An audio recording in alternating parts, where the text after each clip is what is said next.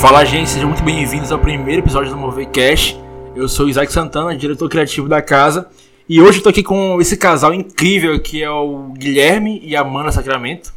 Oi, gente, eu sou a Amanda, sou a esposa do Gui. Oi, gente, eu sou o Guilherme, sou marido da Amanda e juntos a gente lidera o Movimento Aberto. E hoje a gente vai falar sobre o que é o Mover Bar Aberto, né? Pra gente aqui que já estamos na casa, a gente entende qual é o propósito disso, mas muitos de vocês que talvez estão chegando agora ou que há um tempo se perguntam o que é o Mover, por que Mover e por que esse nome, né?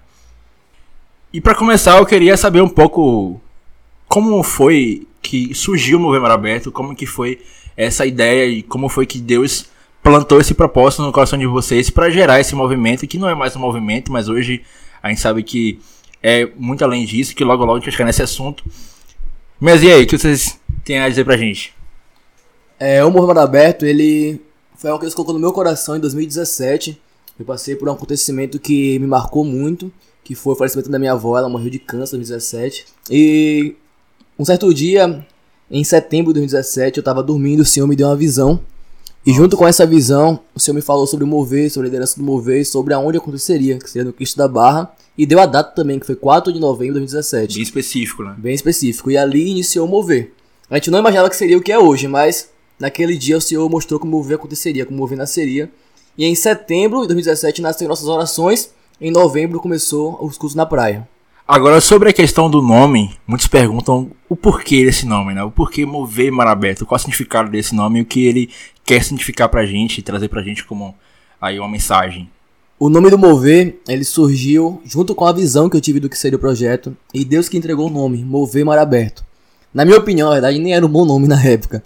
Eu queria muito que fosse Mover Céu Aberto, mas iam associar com outro movimento que existia na época, que eu não vou poder citar aqui. Então, mas foi da vontade de Deus que fosse Mover Mar Aberto. E o motivo é pela passagem de Mateus, onde os discípulos estão no barco e começa a tempestade. Jesus aparece andando sobre as águas e chama Pedro para andar com ele. Na verdade, Pedro fala: Jesus, se é tu mesmo, me chama para andar com o Senhor sobre as águas. E Jesus fala: Vem. E então Pedro começa a andar sobre as águas com Jesus. É, o movimento aberto é justamente sobre pessoas que decidiram sair da comodidade do barco e decidiram andar sobre um mar aberto com Jesus. Então esse é o motivo. Tanto que a primeira camisa do Mover, que foi o Isaac que fez, tem essa passagem escrita na frente, já para o pessoal entender o porquê do nome. é bom saber isso, sabe? porque eu já vi muitas pessoas acharem que o movimento aberto, esse nome significava que era quando Moisés abriu o mar, sabe? Então, essa referência de mar aberto vem diretamente nisso, mas é bom a gente entender como é específico essa mensagem que ela quer dizer, né? Agora, sobre o que o movimento tem se tornado depois de, de tempos ali no Cristo da Barra, como movimento, como jovens que se reuniam para fazer um culto na praia, a gente quer saber hoje como foi essa transição, essa mudança. O que mover era antes e o que mover é hoje, sabe? Então, é, no início, mover era. não tinha tanta. Como. Como que eu posso falar? É, não tinha meio que um dire, uma direção, né? Tipo, a gente funcionava com cultos é, na, na, no Cristo da Barra, mas é, nada muito direcionado, sabe? Não tinha muito um propósito. Era mais, tipo, Sim. evangelístico. Era um movimento evangelístico, mas não tinha mais nada além disso.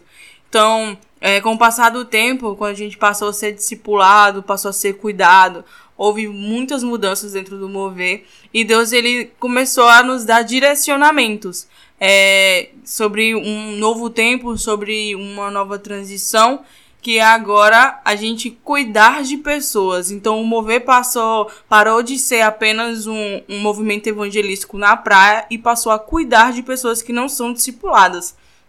Então a gente começou a cuidar dessas pessoas e capacitar elas também, né? E agora Deus ele tem levado o mover para um nível muito mais intenso, é muito mais profundo que eu acredito que Gui consegue falar melhor sobre isso. É, no começo teve algo que aconteceu com o mover que foi o sentido da liderança precisar aprender errando, porque não tinha ninguém instruindo a gente. Então a gente só ia aprender quando a gente ia errando. E cara, é, eram muitos jovens juntos, era muita responsabilidade. Então isso de aprender errando, por mais que foi bom porque a gente aprendeu bastante coisa, era ruim porque precisava ter o erro primeiro para depois ter o acerto. Então Sim. sendo cuidado, direcionava muito mais a gente, sabe? Sim. E era só a questão de serem muitos jovens. E entrando nisso, mano, é importante a gente falar sobre a questão de seriedade do mover. Porque imagino que na época as pessoas poderiam olhar e falar assim, cara, é um, um grupo de jovens que estão na, na praia fazendo um culto. Quem está por trás deles, sabe? Quem é que discipula esses jovens, quem é que cuida deles para poder eles cuidar das pessoas. Então eu imagino que pode, pode ter haver, ocorrido assim certos momentos de preconceitos por parte de pessoas mais velhas na, no evangelho. E como foi lidar isso, né? Lidar com essas pessoas, lidar com essas, essa visão, sabe? Essa visão que as pessoas poderiam ter do mover. É engraçado falar sobre isso, é, porque, tipo, a maioria das pessoas acham que o mover tem uma placa de igreja por trás, tipo, tem uma denominação.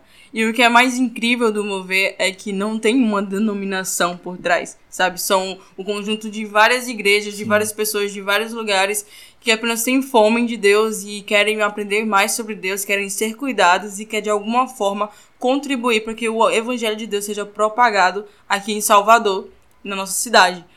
E pelo fato da gente é, ser jovens, né, e a pessoa e as pessoas não não vê uma placa específica exposta, Sim. eles acabam tipo querendo saber o que é que tá acontecendo realmente por trás, como você falou.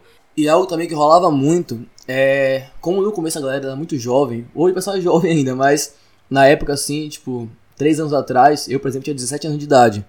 É, então, realmente tinha todo esse preconceito, essa ideia, porque não era muito comum se ver jovens realmente comprometidos com o evangelho. Sim. E muito menos você encontrar no Cristo da Barra, que é um lugar onde é um ponto turístico de Salvador, um lugar, lugar de é evidência, cheio, né? É um lugar de evidência com, sei lá, 100 jovens juntos, e quando você chega lá é alguém pregando. Sim. E é um jovem Eu imagino pregando. que o medo poderia, deles poderia ser tipo assim: será que esses jovens apareceram para tomar da, da, minha igreja, os meus membros, sabe? Os meus jovens, tirar daqui de um lugar de congregação e levar para um lugar de rua e desigrejar eles, sabe? Isso, acho Sim. Tinha muito isso, tinha muito esse pensamento, mano. Porque é, tinha esse medo, né? Que você não sabe quem é que tá por trás. E justamente daí que surgiu a pergunta, né? É, e qual é a denominação atrás de vocês?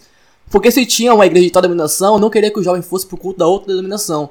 Não porque achava que a denominação é ruim, mas porque achava, cara, então, se esse jovem gostar daquele culto, ele vai para aquela igreja que fala sobre aquilo e vai sair da minha igreja. Mas o mover, ele nunca foi uma igreja. O mover não foi nem é uma igreja. A ideia do mover é que na época a gente era um movimento evangelístico, um movimento missionário, e hoje a gente está transicionando para outro lugar, né? Isso já responde a pergunta que todos estão perguntando no momento, é que se, é, se o mover é igreja. E não, gente, o mover não é uma igreja. O mover é uma base missionária que existe para servir as igrejas, as comunidades, a nossa cidade, a nossa Bahia e a nossa nação. E sobre comunidade, é, algo que temos falado muito agora no Mover é sobre é, servir as favelas de Salvador e da Bahia, né? A gente poder é, dar essa atenção às pessoas que têm sido esquecidas, talvez até pelo, pelo Estado, pelo sistema que, por vezes, é, quem sabe não dá aquela igualdade que realmente precisa, né? Aquele suporte que precisa. E por que favela especificamente? Qual, qual é o foco dentro disso, né? Cara, então, é até bom gente falar sobre isso, porque no começo do Mover, como a Amanda falou, né, a gente tinha muito propósito evangelístico. Então a ideia é tipo, ah, são vários jovens pregando no, numa praça, são vários jovens pregando no ponto turístico, são alguns jovens indo pela São Salvador fazendo evangelismo ou cuidando de algumas pessoas. Mas é, a gente transicionou agora para um lugar onde Deus falou muito com a gente sobre favela, sobre comunidade. É, eu recebi uma palavra junto com a Amanda ano passado e Deus falou com a gente, falou comigo na, na hora da oração sobre favelas. E já era algo que tem muito forte no meu coração há muito tempo, porque eu cresci na comunidade, eu cresci na favela, então eu sei como é o dia a dia da comunidade, eu sei Sim. como é o dia a dia da favela, e eu sei o quanto se carece o evangelho lá. Tem até uma passagem lá em Atos, capítulo 15, é, não lembro se é 15 ou 16 na verdade, mas que Paulo fala que ele foi se encontrar com Pedro, é, foi se encontrar com os outros apóstolos, e eles falam assim: ah, é, Paulo, nós vamos pros judeus, vocês vão pros gentios. Só recomendo de uma coisa: não se esqueçam dos pobres. Uau. E, mano, eu acredito que é muito isso, sabe? Que nós precisamos pregar o evangelho porque. Não somente porque a favela é, carece de alguma coisa, mas porque nós vemos que a mão de Deus está estendida sobre a favela de Salvador. Sim, é- Então, esse é o lugar de a gente começar a, a não somente pregar o evangelho, mas viver o evangelho lá dentro, sabe? Algo que eu tava falando aqui na última reunião que a gente teve, antes do, depois do último culto, eu falei o massa, o incrível dos cultos do Mover é que era um culto na Barra, que é um bairro nobre, Mas quando acabava o culto, cada um voltava pra sua casa, e cada um voltava pra sua favela, pra sua comunidade onde mora. Isso, cara. Então a gente se reunia na barra, mas as sementes não estavam plantadas na barra. As sementes estavam plantadas em Itapuã, na Liberdade, em Cosme de Farias. Então são comunidades, são é, bairros periféricos de Salvador. Então nós temos uma missão principalmente com a periferia. Não somente de Salvador, mas acredito que de todo o Brasil. Mas nesse momento de atuação a gente quer ser muito incisivo em Salvador. E é muito bom a gente esclarecer aqui hoje como nós temos servido as favelas e comunidades e em Salvador em si, né? E então, perguntaram pra gente aqui quais são as ferramentas que vocês utilizam para servir a igreja e Salvador. Então, a gente sabe que a gente tem vivido mundialmente uma pandemia, né? Então, pandemia ela impede da gente fazer muita coisa é, que se refere a toque físico, ou contato físico, algo assim. Mas não interfere da gente orar, não interfere da gente servir de outras formas. Então, Deus ele tem direcionado a gente nesse novo tempo é, a servir as comunidades, a Salvador, as igrejas também, né? Com a Bíblia. Foi uma palavra que Deus entregou pra gente de servir a nossa cidade com a Bíblia. E a gente, a partir dessa palavra, a gente iniciou dois núcleos de estudos, né? Que é aberto para todo mundo, seja pessoas que são cristãs e pessoas que não são cristãs. E são dois núcleos, um na suburbana e outro em Itapuã, né? Que é justamente para estudar a Bíblia, a palavra do Senhor, com pessoas que são incríveis é, e mestres, assim, sabe? Que entende muito a Bíblia e que consegue transmitir isso de uma maneira é, que todo mundo consegue entender, né? E outra outra coisa, outra forma como a gente tem servido as igrejas é com pequenos grupos missionários. É, a gente é uma base missionária, né? Então a gente tem missionários. Uau, glória a Deus. E o que acontece? A gente serve, tipo, é, fortalecendo as igrejas, apoiando as igrejas, é, trabalhando com evangelismo, sabe? Tipo, agora, no, no próximo mês, nesse mês de maio, a gente vai servir a igreja no interior, né, é, na cidade de Irecê. Vamos dar para fortalecer a igreja, ajudar a igreja, servir a igreja, servir a cidade e mesmo em, em um momento tão difícil, é, a gente sabe que a gente tem que tomar as devidas, os devidos cuidados e a gente acredita muito no reino de Deus e que a pandemia não pode parar o que Deus está fazendo. Então, inicialmente, o que a gente tem feito na pandemia é servido dessa forma, mas acreditamos que assim quando é, isso voltar ao, tipo, ao normal, né, a gente não sabe se vai voltar ou não, mas temos que crer, né, que isso vai passar. É, nós acreditamos que Deus ele vai nos direcionar a novos passos, a estar a dar novos passos, né, a, a poder contribuir de maneira mais efetiva dentro das comunidades e dentro das igrejas também. É bom falar sobre isso novamente, que é algo que a gente precisa esclarecer muito, que a gente passar essa mensagem que o nosso maior propósito é, é servir as igrejas, né? É dar esse suporte de não não não trazer as pessoas para fora dela, mas a gente meio que expandir a mensagem do evangelho de Cristo a todos os lugares que precisam disso. Sim. Então, é bom entender que existe esse cuidado dentro da casa de estarmos estudando sobre Cristo, sobre a Bíblia, sobre quem é Deus, sobre como podemos ser, sabe, é, missionários em Deus e também entender que a gente também discipula uns outros, né? A gente cuida dos outros. E por falar em discipulado, desde o início vocês já discipulavam, né? Como foi, como funciona esse discipulado do mover em si? Porque a gente sabe que algumas igrejas discipulado tem um, um, meio que um modo diferente de se agir, de se trabalhar, né? Então, como é o discipulado do mover? É, no começo a gente não trabalhava com discipulado, no começo era somente realmente os cultos que aconteciam na, no Cristo da Barra. Mas, é, mas chegou um certo tempo que Deus direcionou a gente a começar a cuidar das pessoas. Isso com mais ou menos uns 10 a 1 ano, 10 meses a 1 ano de mover. Então a gente começou a cuidar de algumas pessoas, pessoas bem específicas, que a maioria está aqui com a gente até hoje, inclusive. E no começo a gente falhou um pouco com o discipulado, porque é, Deus começou a corrigir a gente algumas coisas que não que a gente ensinasse errado, mas que a gente não sabia o método certo de fazer. E Deus ele corrigiu a gente através até mesmo do que a Amanda falou no início, né? Que é a questão de pessoas que cuidavam da gente, observaram o que tinha de errado no mover, pessoas que hoje já têm uma base missionária, tipo, 8 anos, 9 anos. Então, o que a gente tava passando, que as pessoas já tinham passado, já sabiam como fazer, o que resolver, isso ajudou muito a gente. Então, começar a direção da gente sobre o discipulado. Como o Mover, ele, é um, ele era um movimento missionário, agora é uma base missionária, nosso discipulado sempre foi um discipulado mais missional. Sim. Então, a ideia nunca foi, é, não que isso seja errado de modo nenhum, mas a ideia nunca foi da gente pegar alguém e, sei lá, somente cuidar do coração dessa pessoa Sim. falar, ah, é, vem aqui com a gente, se você estiver triste, a gente vai te animar, algo do tipo, mas a ideia era pegar pessoas, enxergar o que Deus tem na vida daquela pessoa e empurrar aquela pessoa para aquele lugar. Então, por exemplo, a gente tem, é, como a Amanda falou, a Rafaela, que é da base de estudo. Ela é uma das pessoas que tem um ministério para mestre, para ensino, e hoje é uma das pessoas que lidera a base de estudo dá aula. Então, isso também é fruto de discipulado. É uma pessoa que talvez sem o discipulado, sem o cuidado, sem o direcionamento, nunca ia enxergar que Deus tem isso para a vida dela, e também, se enxergasse, talvez demoraria muito de se posicionar nesse lugar. Então, tendo alguém que discipula, que cuida, é muito mais fácil chegar a um certo lugar, a um determinado ponto.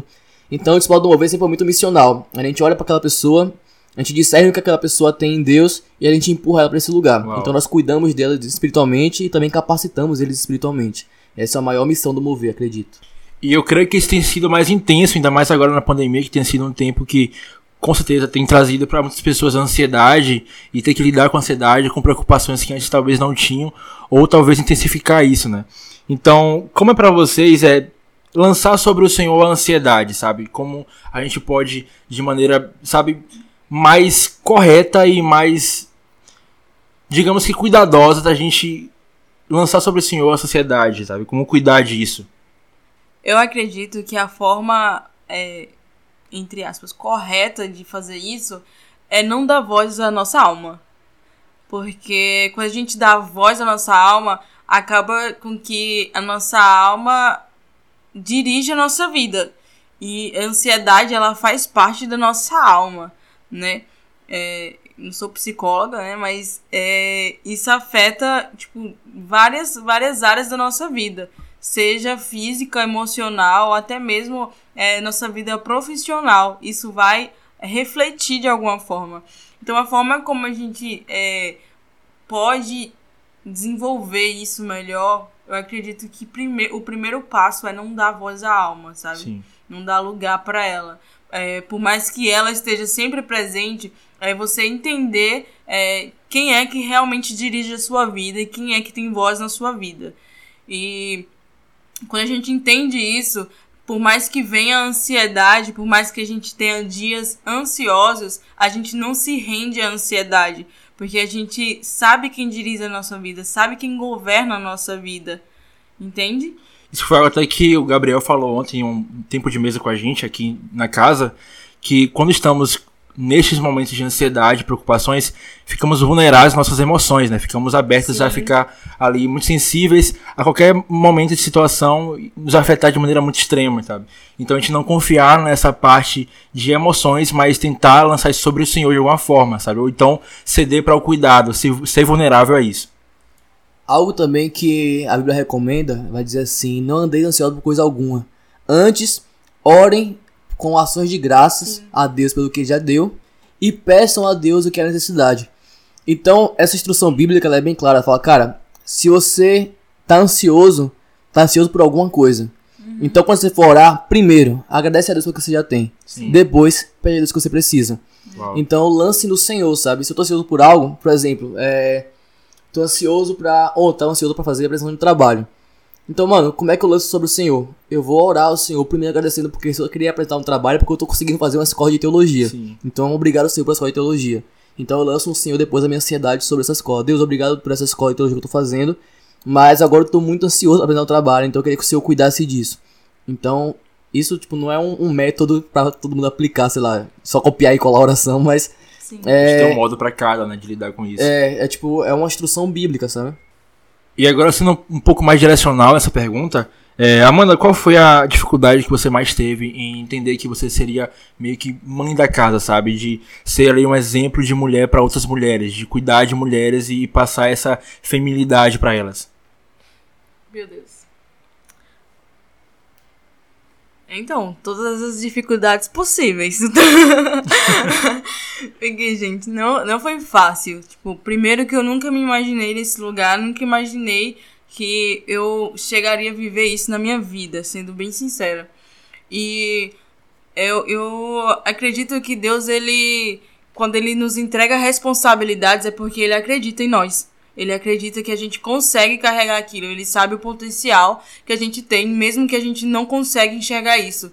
Então, é, inicialmente, tipo, eu não conseguia me ver nesse lugar. Não conseguia me ver como é, mãe da casa ou como parte da casa. Não, pra mim, eu tava super desorientada, sabe? Tipo, ah, eu não tô no meu lugar. Só que é o novo de Deus. O novo de Deus, ele assusta, sabe? Porque é algo que você não sabe o que vai acontecer. Porque não foi algo programado por você, mas sim por Deus. Sim. Então é algo que, tipo, o que você não espera vai acontecer. Porque tudo que vem da parte de Deus é algo inesperado, né? E talvez venha aquela segurança, né? Que algumas pessoas se sentem assim. E qual conselho você deixa para essas pessoas que se sentem seguras nisso, sabe? Que Deus põe nelas esse propósito de cuidar de outras mulheres, de, de ser uma responsabilidade muito maior dentro de um ambiente e, e ao mesmo tempo se sentir insegura com isso, sentir que é me menor para isso, sabe? Eu aconselho aquilo que eu aprendi, apanhando, levantando e, e nesse processo que eu, tenho, que eu tenho vivido até hoje, que é obedecendo sabe? É, eu permaneci, eu estou aqui até hoje porque por mais que eu pense algumas vezes em desistir, por mais que às vezes eu me sinta sobrecarregada e tipo eu olho para Deus e falo Deus eu não, eu não vou conseguir, é, por mais que venha esses pensamentos eu nunca desisto porque eu sempre vou obedecer aquilo que Deus está me falando, Sim. porque para mim é, tem mais valor eu obedecer aquilo que Deus está falando do que fazer a minha própria vontade. Ah. Sabe, eu reconheço a vontade de Deus na minha vida, eu reconheço a voz dele na minha vida. Então, mesmo que eu entre em crise é, na minha mente sobre é, com a minha própria voz e, e voz tipo, até da ansiedade mesmo, né, da alma, falando tipo, ah, você não vai conseguir, você não pode, tem a voz de Deus falando Sim. que ele me chamou para esse lugar e que eu sou capaz. Então, se ele chama as pessoas, ele capacita. Sim. Sabe, as mulheres é, que são levadas a esse lugar discipulado, de maternidade, sabe, que é não, não existe isso biblicamente, né? Mas é, é esse lugar que você gera e cuida de uma pessoa, é porque Deus acredita nessa pessoa, sabe? É que Deus acredita nessas mulheres, nesses homens.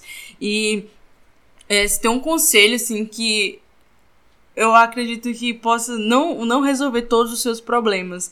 Mas é a chave, é a obediência, Sim. sabe? Obedeça ao Senhor, independente daquilo que você acha de si mesmo.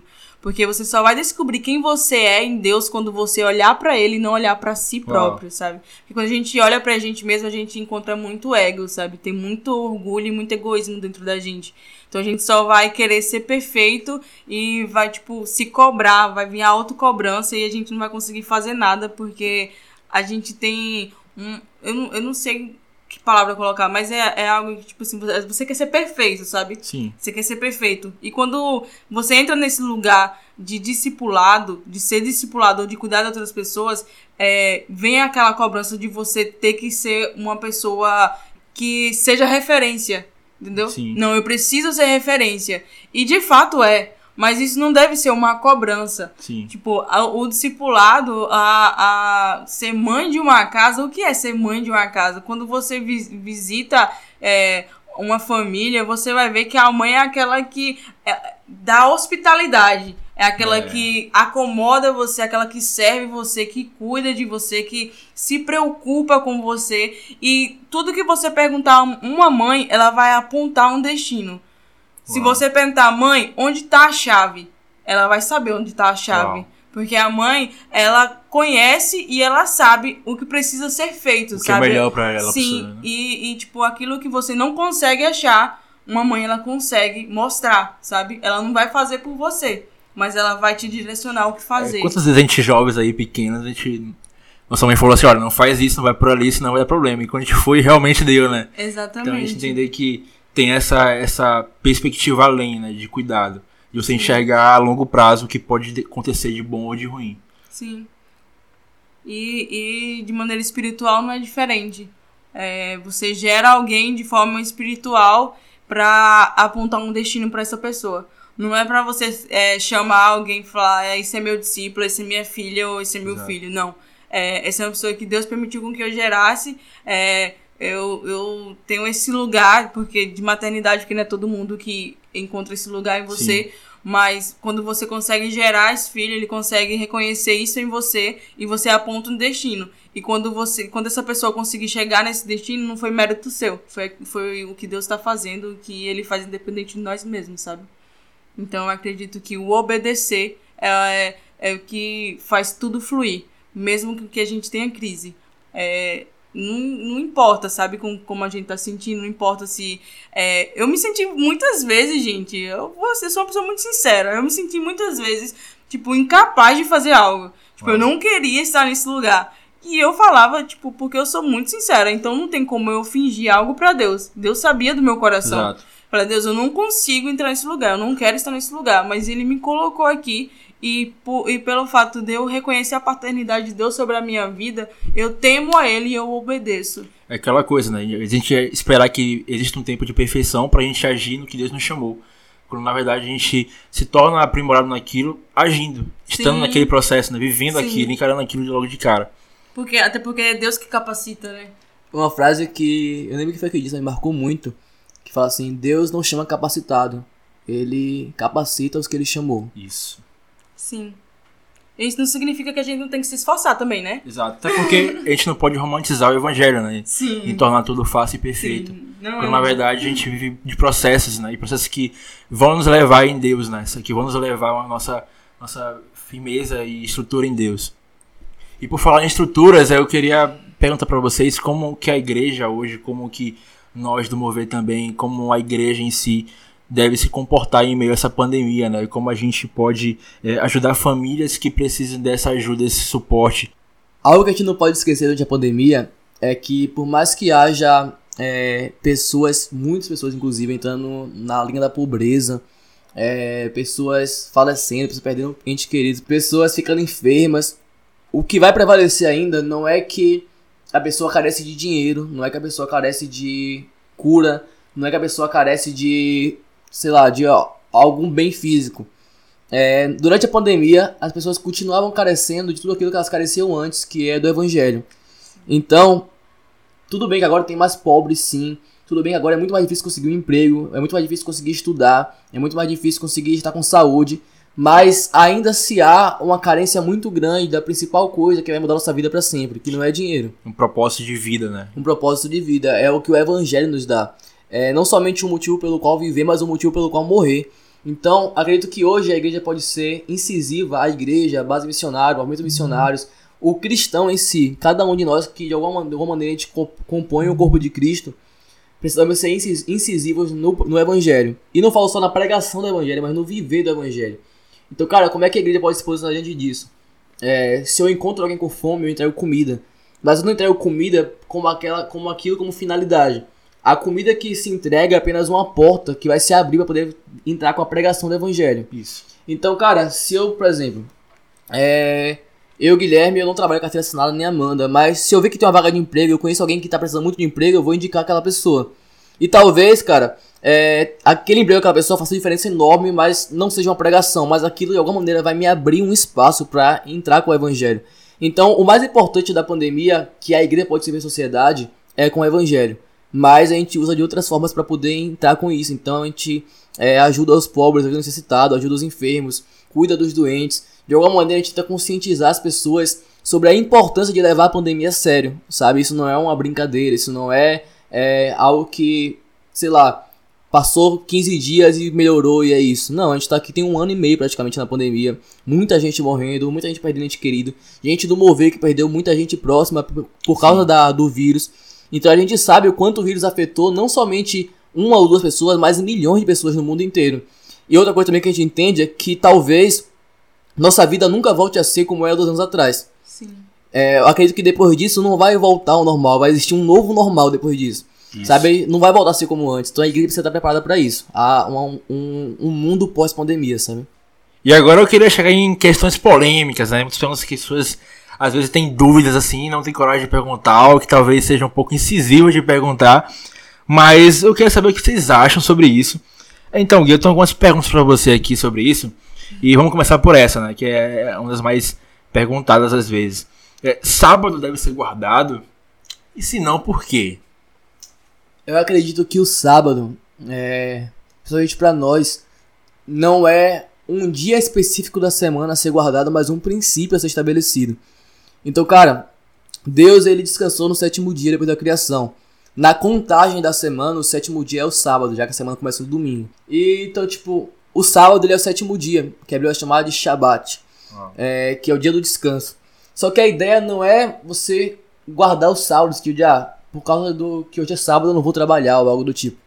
E a gente também não pode condenar porque, por mais que, por exemplo, a igreja adventista guarde o sábado, nós inconscientemente guardamos o domingo. Então a galera trabalha de segunda a sábado, domingo não trabalha. Ou seja, o pessoal guarda o domingo. E guarda o domingo, tipo, isso todo mundo respeita. Então, tipo, muitos trabalhos não pegam domingo, é, atividades comerciais não abrem domingo. Então todo mundo, de alguma maneira, acaba guardando o domingo. Então a gente também não pode julgar quem guarda o sábado. A questão é o princípio. Qual é o princípio?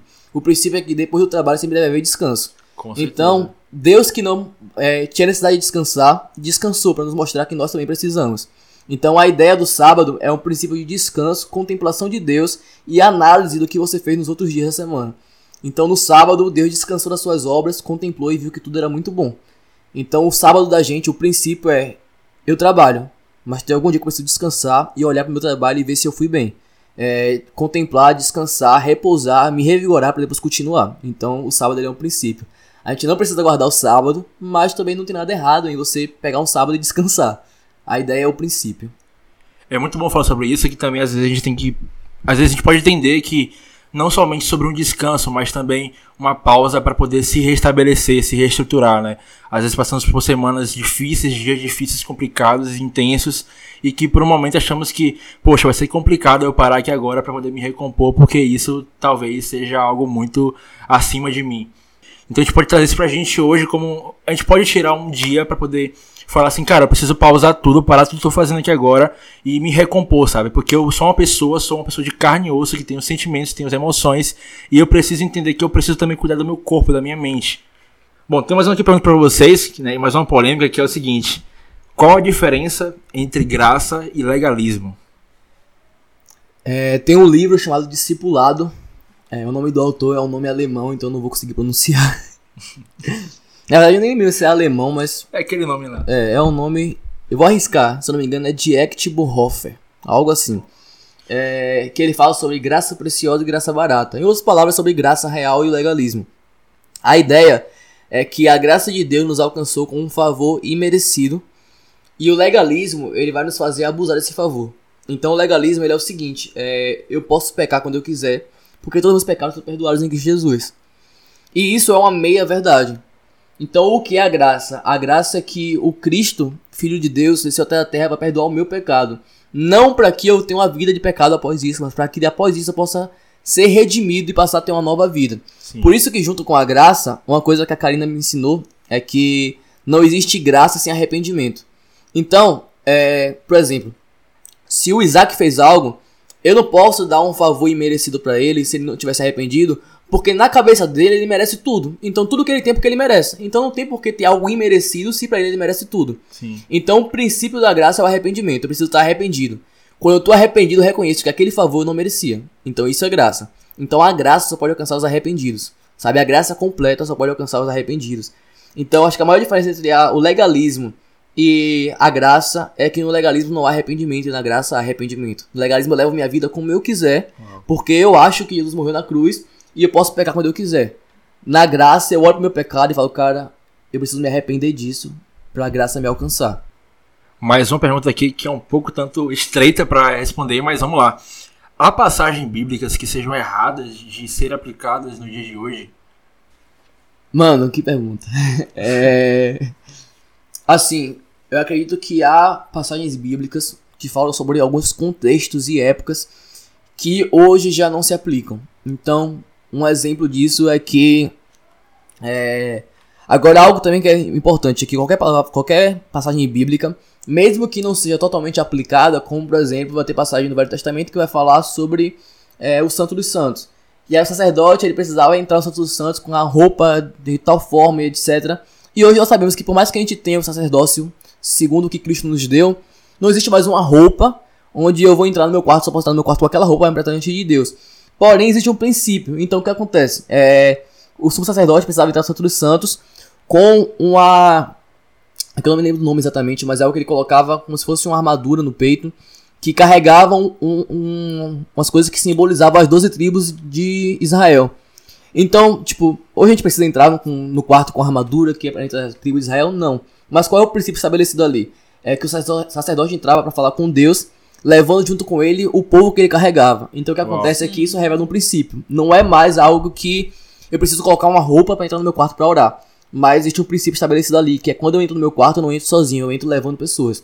Então eu entro com um lugar também de intercessão. Sempre que eu me apresento de Deus, querendo ou não, eu sou uma voz de intercessão pela vida de alguém. Então isso é um princípio estabelecido em uma passagem que talvez literalmente já não faça tanto sentido. Mas o princípio tá lá. Então eu acredito que todas as partes da Bíblia, por mais que tenham algumas que de alguma forma é, já não são mais é, aplicáveis hoje, por conta do contexto da época, o contexto histórico da época, ainda existe princípio estabelecido a partir dessas passagens que precisam ser aplicados hoje. Então, por mais que a gente olhe, por exemplo, o Velho Testamento tenha muita tradição antiga, tem princípios que eles não envelhecem. Sim. Gui, devemos comemorar o Natal? É sempre bom. Cara, comer bastante é inclusive muito bom nessa época. Com certeza. Só não é bom comer peru na época que fica muito caro, mas de restante é muito bom. Cara, o Natal, a gente. É, eu não vou poder dizer se você deve ou não comemorar, mas não vejo problemas, porque assim. É, há estudos que comprovam que 25 de dezembro não foi o nascimento de Jesus. Porém, nada nos impede de pegar aquela data E e, se alegrar e refletir, porque de alguma maneira o mundo inteiro parou naquela data para se lembrar que o nosso Cristo nasceu. Verdade. Então, por mais que talvez não seja a data correta, ainda assim é uma ótima coisa a se fazer. Então não vejo problema algum em comemorar o Natal. Estamos chegando ao fim do primeiro Movecast. E pra finalizar, eu queria saber de vocês o que vocês deixam de mensagem para as pessoas que ainda não entendem o, o propósito do Mover e quais são os planos para 2021 ainda. Cara, a primeira coisa que eu queria deixar pra todo mundo que não conhece ainda o Mover é vir de vez. Conhecer. Cara, a gente tem cultos online agora, então qualquer lugar do Brasil que você tiver, você pode participar do culto com a gente. Tem a transmissão no YouTube todo domingo às duas horas da tarde, você pode entrar lá. Se você não quiser ver a transmissão, você pode ver qualquer dia da semana que a mensagem tá lá gravada. Tem o Movecast com as pregações. Tem esse Movecast que está gravando agora, vão ter outros por vir. Tem Sim. conteúdo no Instagram, tem muito jeito de você conhecer o Mover. Além disso, tem culto de mulheres, culto de homens. Então, cara, se você não conhece o Mover, é, você pode nos conhecer, pelo menos pra formar uma opinião sobre É. a gente. E Quinta-feira, toda quinta-feira tem culto do Bride, culto de mulheres, e toda quinta-feira também tem culto de homens sacerdotes. isso, às 10 horas da noite. Pelo Google Meet. Pelo Google Meet. É, Por enquanto, né? Que logo breve, quando esse momento passar, vamos estar juntos também numa base nossa. nome de Jesus. E os planos que a gente tem pra esse ano ainda é em nome de Jesus, né? A gente quer muito ir voltando ao culto presencial. A gente sabe que agora o momento não é aconselhável, então a ideia que a gente faça é reuniões sem presenciais ou reuniões apenas com as pessoas chaves para aquele motivo daquela reunião. E a gente quer muito servir Salvador com coisas específicas. A gente começou a servir com Bíblia, então a gente está tendo esses estudos. A gente quer começar uma atuação, principalmente nessa redondeza, área de Sussuarana, Cabe, Novo Horizonte. Então a gente vai tentar entrar na comunidade e servir de alguma maneira. É, a gente vai começar a dar auxílio a algumas famílias que carecem de cestas básicas e etc. É algo que a gente pensa bastante. E também começar a implantar uma cultura maior de discipulado dentro da casa. Então esses são alguns planos para 2021 e a gente espera que Deus direcione mais coisas ainda.